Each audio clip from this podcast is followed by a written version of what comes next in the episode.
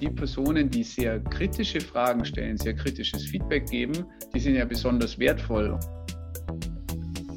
Das ist ganz, ganz wichtig, dass die einzelnen Führungskräfte wirklich im Boot sind und das mitleben.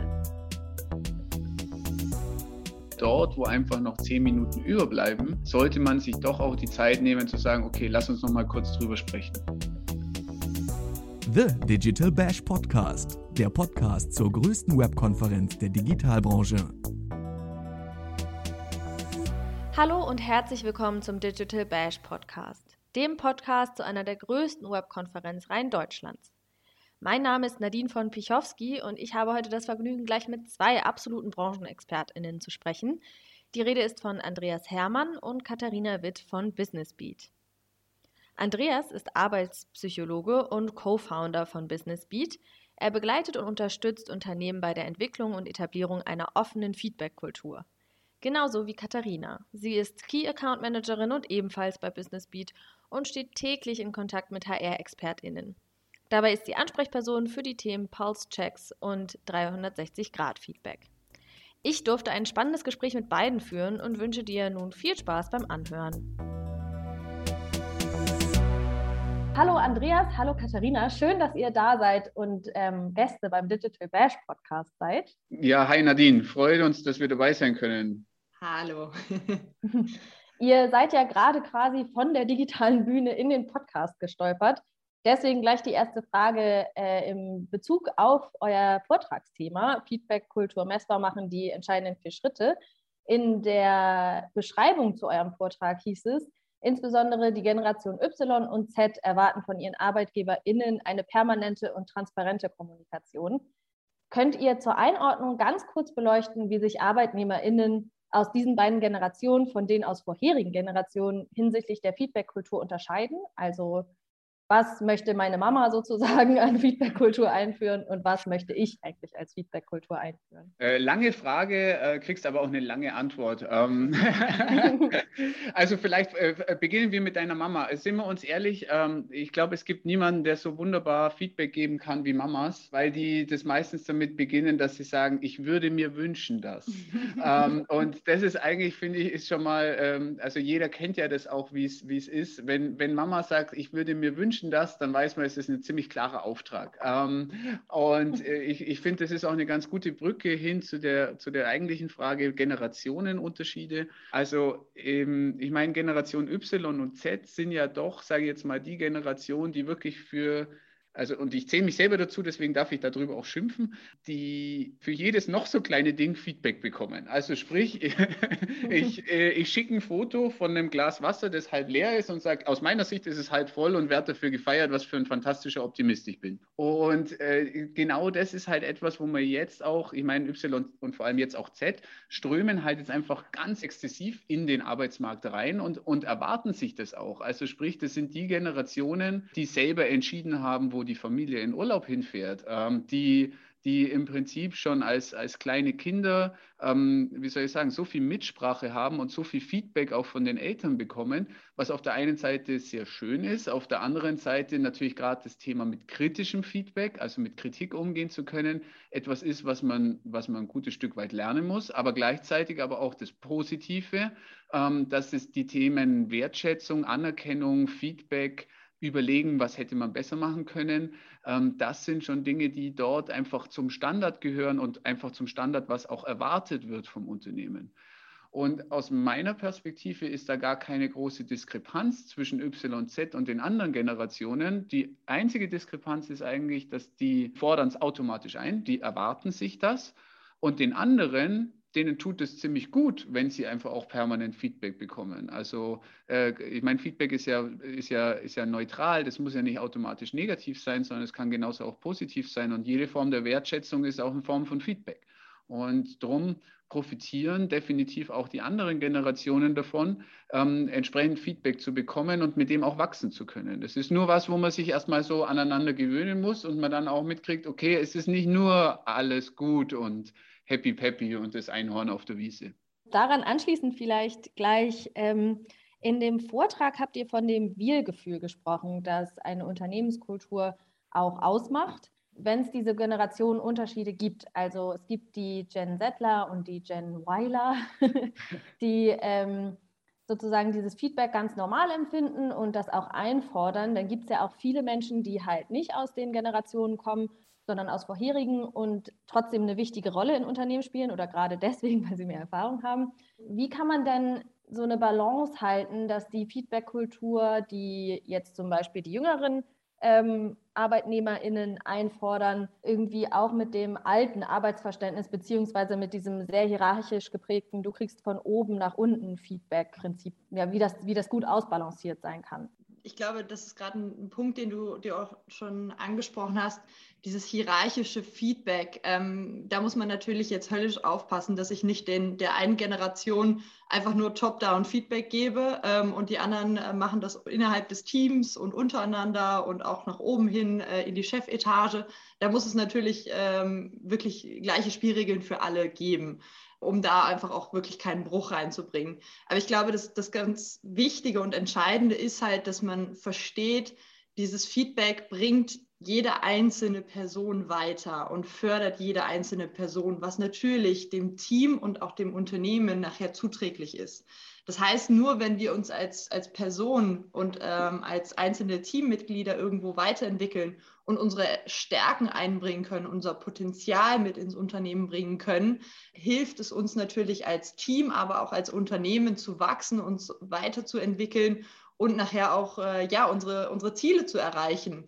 Und das halt auf unterschiedlichste Weise. Also nur weil, ich sage jetzt mal, der Andreas bei uns der, im Unternehmen sagt, so, das ist jetzt das Ziel, äh, das machen wir jetzt so und da gibt es gar kein Rütteln dran, ist mein, als Mitarbeiter mein, mein, mein Commitment natürlich ein ganz anderes, als wenn, wenn er sagt, hey, wir haben hier ein großes Ziel, aber lass uns mal schauen, wie wir alle, wie wir da reinpassen, wie, wie jede einzelne Person diesem, diesem Unternehmensziel zuträglich ist und welche Rolle ich da auch einnehme. Und wenn ich das verstanden habe, dass ich, dass ich als einzelne Person und ähm, als einzelnes Teammitglied genauso teilhabe an diesem Unternehmenserfolg wie jeder andere im Unternehmen auch, ähm, ist, glaube ich, ein sehr, sehr guter Grundstein gelegt. Und das ist natürlich extrem wichtig, wenn, wenn es nicht heißt, hey, die, die neue Generation, die bringt hier die ganzen coolen Ideen mit ein und die, die ältere Generation, die ist eigentlich raus. Nein, die bringt genauso wertvollen Input. Und wie du auch schon gesagt hast, die haben äh, oft ja eine sehr wichtige Rolle auch im Unternehmen,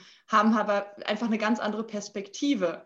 Aber genau wenn diese Perspektiven und Ideen und Potenziale aufeinandertreffen und sich ergänzen, ist es natürlich ein, ein, super Fortschritt und eine super Basis für das Unternehmen erfolgreich zu sein. Und wenn das die Basis ist und auch das Verständnis für dieses Feedback, ist, glaube ich, schon ein sehr, sehr guter Grundstein gelegt.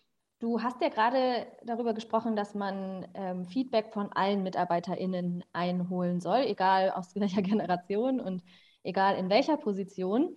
Ich stelle mir das in großen Unternehmen relativ schwierig vor. Ähm, Gibt es denn irgendwelche Tools, die helfen könnten, zum Beispiel besseres Feedback regelmäßig einzuführen. Ähm, das habe ich in eurem Vortrag auch gehört, dass das relativ wichtig ist, dass nicht nur einmal eine Feedback-Woche im Jahr stattfindet, sondern dass man das regelmäßig macht. Ja, ich glaube, die Feedback-Woche, die äh, würden manchen als Kickoff ganz gut tun, mhm. aber ähm, das, äh, wie soll ich sagen, das, das war ja mehr aus Spaß heraus. Mhm. Aber natürlich, ich meine, das ist genau das, was wir als Business Beat tun. Also sprich, ähm, wir haben ja als, wie soll ich sagen, als standardisierte Methoden einfach diese Pulse-Checks, also kurze, regelmäßige Mitarbeiterinnenbefragungen, ähm, mit denen man einfach klar machen kann, womit beschäftigen wir uns eigentlich als Gesamtunternehmen, aber gleichzeitig auch anonym das Feedback holen kann. Anonym sehe, welche Rückmeldungen gibt es, also wie, wie wird es bewertet, aber gleichzeitig auch, welche Ideen und Verbesserungsvorschläge gibt es. Also sprich, und das ist eben das ganz Entscheidende, es geht nicht darum, einen Zahlenwert zu bekommen, wo man dann beim nächsten Mal um drei Punkte besser ist und sich feiern kann, sondern es geht genauso darum, die Mitarbeiterinnen und Mitarbeiter dort mit einzubeziehen und zu sagen, nur wenn wir eure Ideen und Vorschläge kennen, können wir auch was für euch verändern. Ähm, das ist das eine, aber gleichzeitig auch das 360-Grad-Feedback, also sprich, wo, wo eine Person aus unterschiedlichen Perspektiven, also von der Führungskraft, von den Kolleginnen, von den Peers, also bewertet wird, aber gleichzeitig auch sich selber einschätzt. Was glaube denn ich, wie ich dort bewertet werde? Ähm, dass diese zwei Aspekte halt ähm, ein guter Start auch sein können, beziehungsweise eine sehr gelungene Begleitung für, für die Feedback-Kultur sind. Warum? Weil eben auf der einen Seite noch dieses, sage jetzt mal, das Blatt der Anonymität dazwischen ist. Also sprich, selbst wenn ich es mich noch nicht traue, das der Person direkt zu sagen, ähm, kann, ich, kann ich trotzdem meine Meinung kundtun. Aber gleichzeitig bekommt man so einfach mal ein schönes Abbild, wo stehen wir eigentlich, welche Herausforderungen haben wir. Und sobald die Karten auf dem Tisch liegen, kann man ganz anders drüber sprechen und kann man auch ganz anders in die Themen reingehen und sich dieses Feedback auch im, Face-to-Face -face einfordern.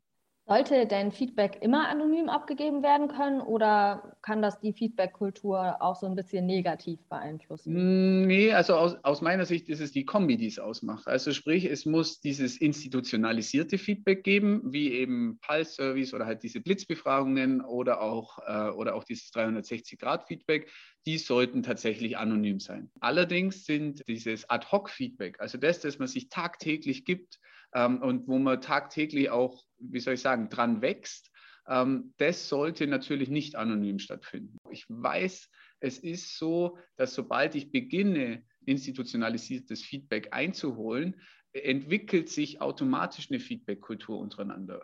Weil im Prinzip, wenn ich sage, ich will, ich will äh, die Signal an meine Führungskräfte, mir ist es wichtig, dass ihr ein, ein offenes Ohr für Ideen und Verbesserungsvorschläge habt. Mir ist es wichtig, dass dass Fehler gemacht werden dürfen, aber man daraus lernen muss und ich dann schon mal die Mitarbeiterinnen und Mitarbeiter anonym anschreibe, wie stehst du zu dem Thema? Sind wir dort gut oder müssen wir uns dort noch verbessern? Danach sind die Ergebnisse auf dem Tisch und dann geht es darum, dass man auch darüber diskutiert und spricht, was können wir dort verändern, was können wir verbessern. Und so beginnt dann auch das Ad-Hoc-Feedback. Bei dem Ad-Hoc-Feedback stelle ich mir das so vor, dass ich zum Beispiel jetzt ja dann auch meinem Vorgesetzten einfach mal sage, was gerade wirklich nicht gut läuft, auch was sehr gut läuft. Habt ihr vielleicht einen Tipp, wie man als Arbeitnehmerin kritisch oder auch konstruktiv Feedback geben kann, ohne das Gefühl zu haben, da eine Grenze überschritten zu haben? Ja, ich glaube, das ist wirklich äh, ein, ein wahnsinnig wichtiger Punkt, den du da ansprichst. Gerade wenn man das noch nicht gewohnt ist, wenn man da noch nicht so in diesem, in diesem Alltag drin ist, äh, wirklich regelmäßig auch kritisches Feedback zu äußern, ähm, ist man da wirklich erstmal gehemmt. Aber ähm, ja, wie eben auch schon kurz erwähnt, diese, diese gegenseitige Wertschätzung ist da einfach der ganz klare Grundstein, der, der verstanden werden muss und wo ich auch, bevor ich Feedback gebe, reflektiere, ähm, ist es jetzt gerade wirklich wertvolles Feedback, was ich dieser Person gebe? Ist es so formuliert, dass es nicht kränkend ist? Weil es ist ja was ganz anderes, wenn ich jetzt sage, du Andi, dein Teil im äh, Digital Bash, der war gerade echt Mist, mach das beim nächsten Mal anders. Oder ich sage. Danke für dein Feedback. oder hey, ähm, aus, also meine Wahrnehmung ist XY. Äh, du hast zum Beispiel an der und der Stelle das und das gesagt. Das fand ich nicht ganz verständlich. Ähm, beim nächsten Mal solltest du vielleicht darauf achten, dass du es nochmal erklärst, weil das vielleicht auch andere Leute nicht verstanden haben.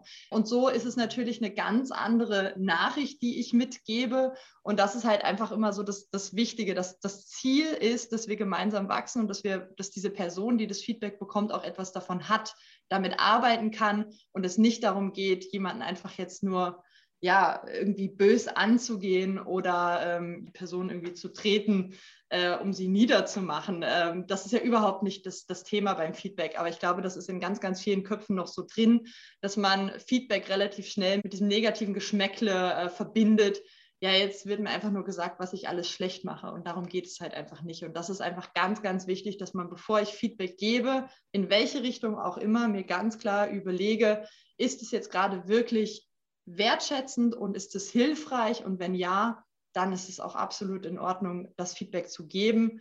Ähm, und dann wird man auch Grenzen in der Form nicht überschreiten. Du willst keine News aus der Digitalbranche verpassen? Dann abonniere jetzt den Digital Bash Podcast und bekomme immer freitags die relevantesten Neuigkeiten der vergangenen Tage direkt auf deine Ohren.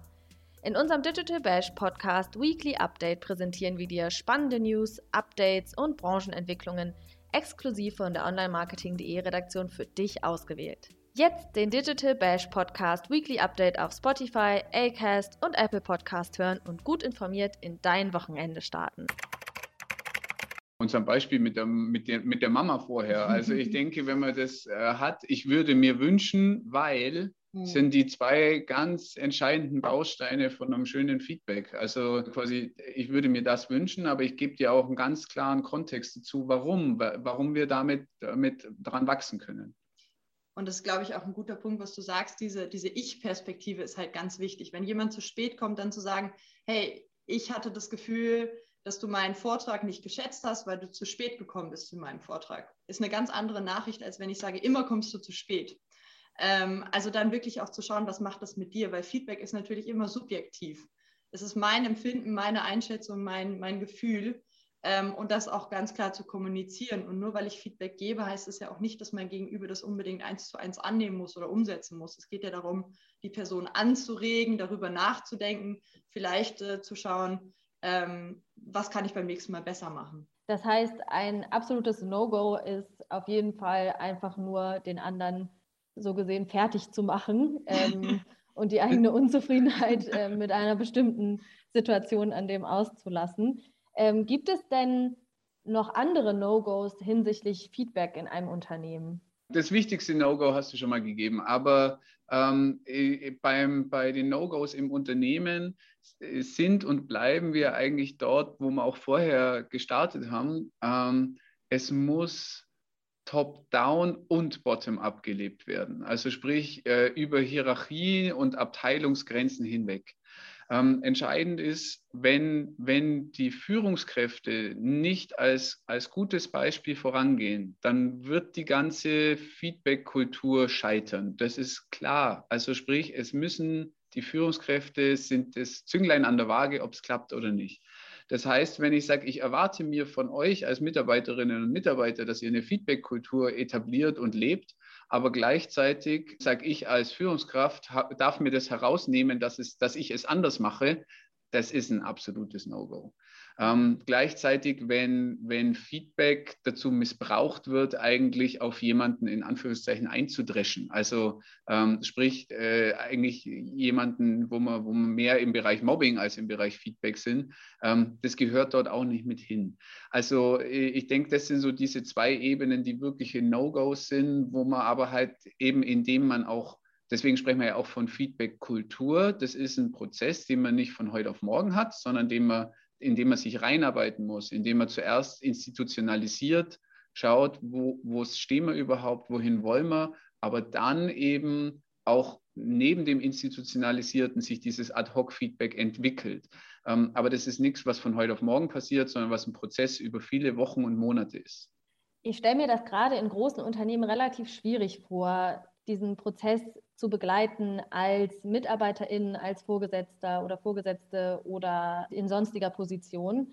Ähm, sollte es deswegen gerade in großen Unternehmen eigens Personal dafür geben, das sich dann darum kümmert, dass das Feedback und die Kommunikation zwischen zum Beispiel Vorgesetzten und CEOs oder diversen Mitarbeitern und Co, dass das richtig umgesetzt wird? Das ist so pauschal schwierig zu beantworten. Ähm, äh, und das ist auch ein Teil, der, der, den, äh, der Andreas eben ähm, im Vortrag auch angesprochen hat. Das Aller, Allerwichtigste ist halt, dass die Führungsebene und äh, das Management da voll hinterstehen. Wer nachher in der Umsetzung so ein bisschen die Hand darauf hat, ähm, das sind häufig bei uns ähm, HRler oder HRlerinnen ähm, oder ja speziell diese Culture und Communication ähm, Positionen. Das kann aber auch genauso der Abteilungsleiter sein. Also das ist ganz, ganz wichtig, dass die einzelnen Führungskräfte wirklich im Boot sind und das mitleben. Ähm, wer nachher den Hut auf hat, um zum Beispiel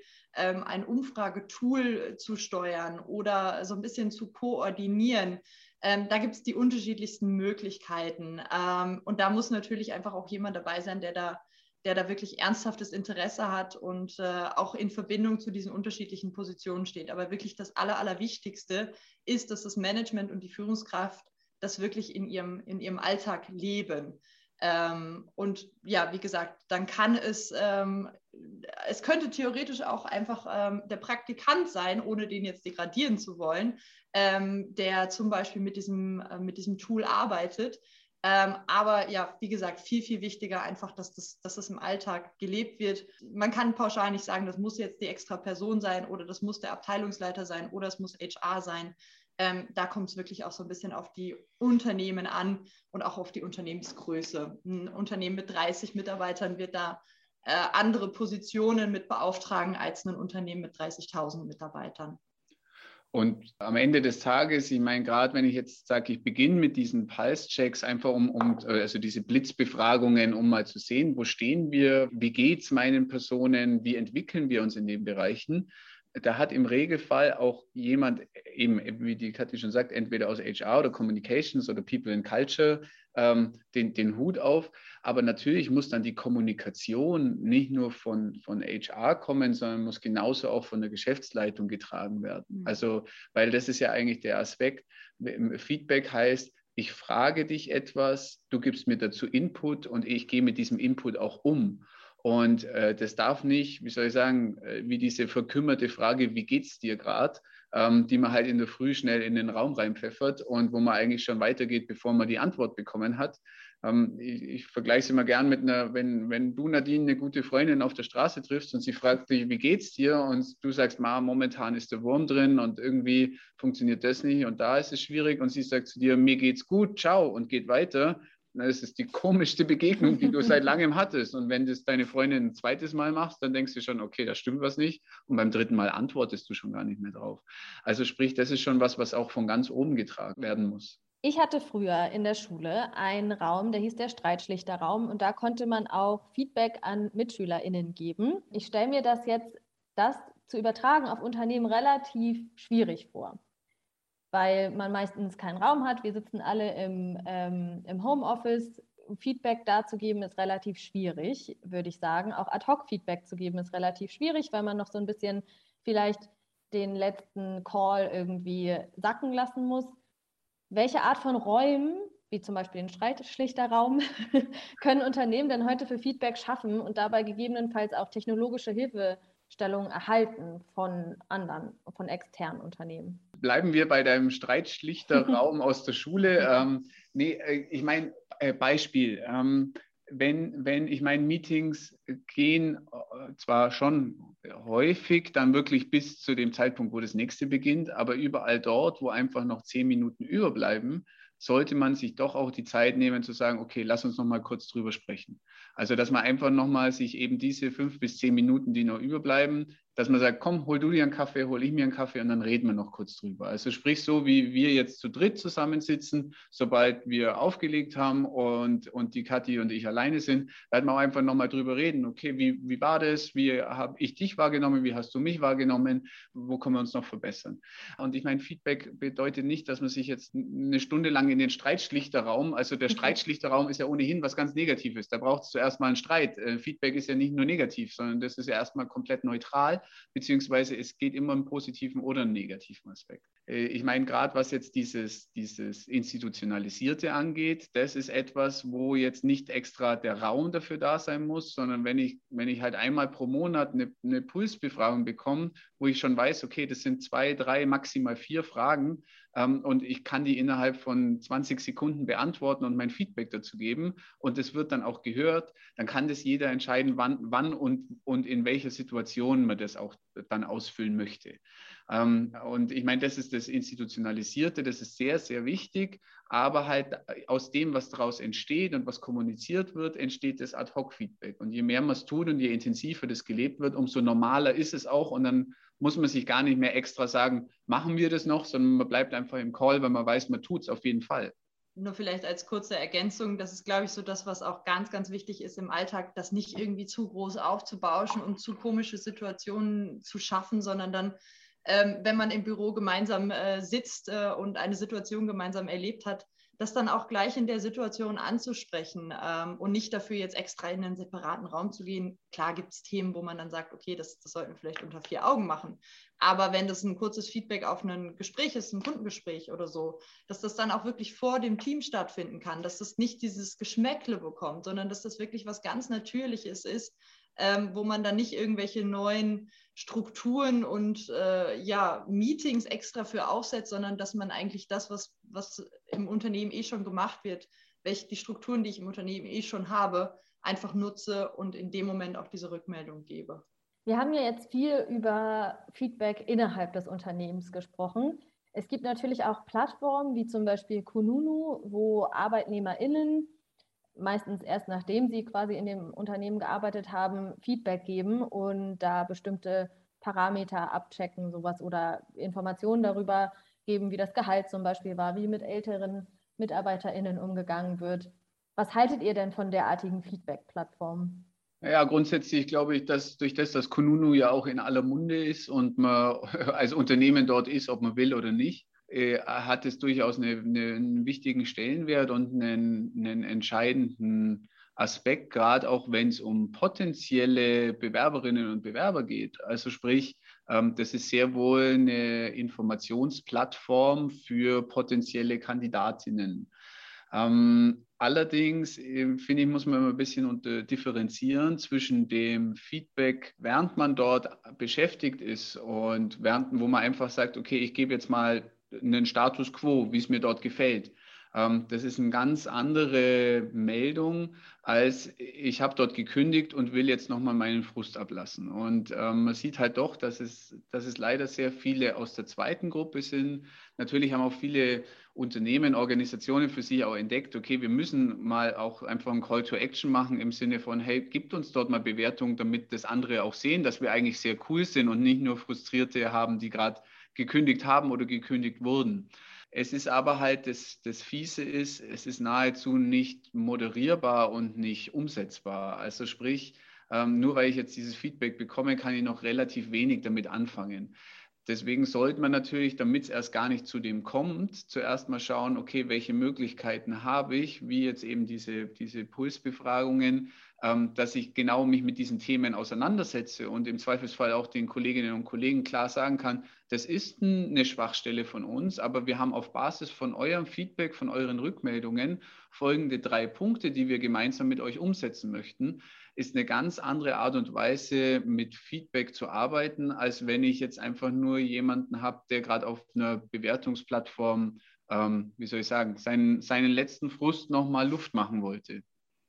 Dann die letzte Frage für heute, was wahrscheinlich ganz viele UnternehmerInnen auch interessiert. Wie können Unternehmen so eine Vertrauensbasis schaffen, dass MitarbeiterInnen auch kritisch oder negatives Feedback geben, ohne zu denken, oh, das fällt mir hier irgendwann schon auf die Füße, wenn ich zum Beispiel die nächsthöhere Position erreichen möchte. Da sind wir eigentlich genau wieder bei dem Punkt, wo wir ganz am Anfang waren, was so Offenheit und Vertrauenskultur auch angeht. Also sprich, wenn, wenn Feedback so gegeben wird, dass man, dass man quasi nicht nur, nicht nur sagt, was stört mich, sondern auch, wie, wie können wir es umsetzen, damit, damit sich damit wir daraus uns entwickeln können, ähm, äh, ist es ja etwas, was ich als Führungskraft auch klar einfordere. Alle Mitarbeiterinnen und Mitarbeiter, die das nicht tun, die haben für mich gar nicht die Chance, Führungskraft zu werden.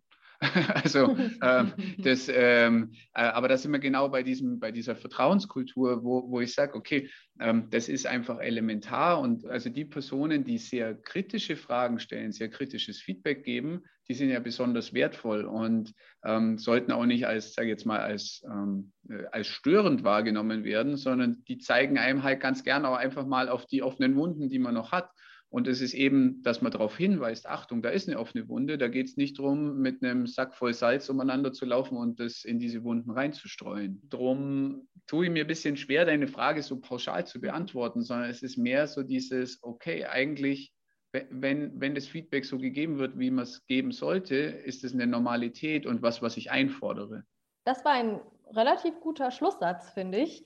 Ähm, vielen, vielen, Dank. Dank. Ja.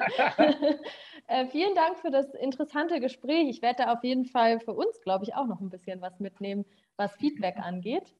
Ähm, ja, toll, dass ihr da wart, Andreas und Katharina. Ja, Nadine, danke dir nochmal ähm, und gerne auch nochmal das Angebot, wenn, wenn, da, wenn da Interesse besteht, auch als Unternehmen sich damit auseinanderzusetzen, dann bitte gern entweder an die Kathi oder an mich wenden, würde uns freuen, wenn wir in Kontakt kommen. Die Website verlinke ich einfach noch einmal in den Show Notes und verabschiede mich dann von euch beiden. Super gern. Danke dir, Nadine. Vielen Dank. Und äh, in der Zwischenzeit auch bei euch intern äh, toi toi toi für die Etablierung der Feedback-Kultur. also ich glaube, wir sind da schon auf einem ziemlich guten Weg, aber zum Beispiel Ad-Hoc-Feedback geben wir uns jetzt nicht so. so okay, regelmäßig. dann solltet ihr unbedingt anfangen damit. genau, denke ich auch. Das werde ich gleich äh, den anderen mal unterbreiten. Ja. Ähm, super, dann vielen Dank und ich verabschiede mich auch von den HörerInnen und hoffe, dass ihr beim nächsten Mal wieder mit dabei seid. Tschüss. The Digital Bash Podcast wird präsentiert von onlinemarketing.de, dein wichtigster Touchpoint zur Digitalbranche.